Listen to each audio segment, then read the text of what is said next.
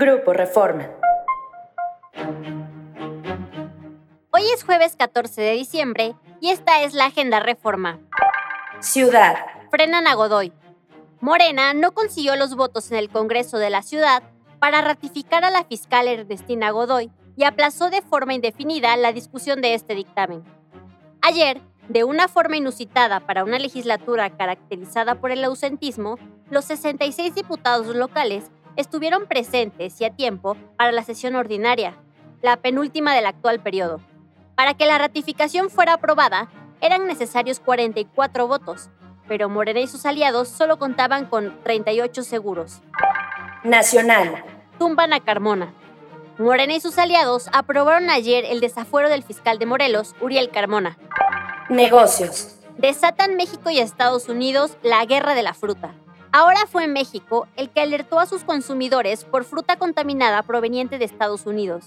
La Comisión Federal para la Protección contra Riesgos Sanitarios advirtió sobre la posible presencia de la bacteria Listerina monocitogenes en frutos como melocotón, ciruela y nectarinas de la marca estadounidense HMC Farms. Esta semana, autoridades de Estados Unidos y Canadá señalaron que al menos ocho personas han muerto en esos países por un brote de salmonelosis cuya causa sería el consumo de melones cultivados en México por las productoras Malichita de Sonora y Rudy. Ahora, la COFEPRIS detalló que la alerta de la bacteria en la fruta proveniente de Estados Unidos se emite tras el retiro de los productos de cadenas en este país por el riesgo de las importaciones realizadas entre el 15 de mayo y el 1 de noviembre de este año.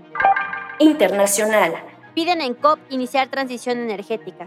Por primera vez desde que las naciones empezaron a reunirse hace tres décadas para enfrentar el cambio climático, diplomáticos de casi 200 países, entre ellos México, aprobaron un pacto global que pide explícitamente una transición lejos de los combustibles fósiles, como el petróleo, el gas y el carbón, que están calentando peligrosamente el planeta.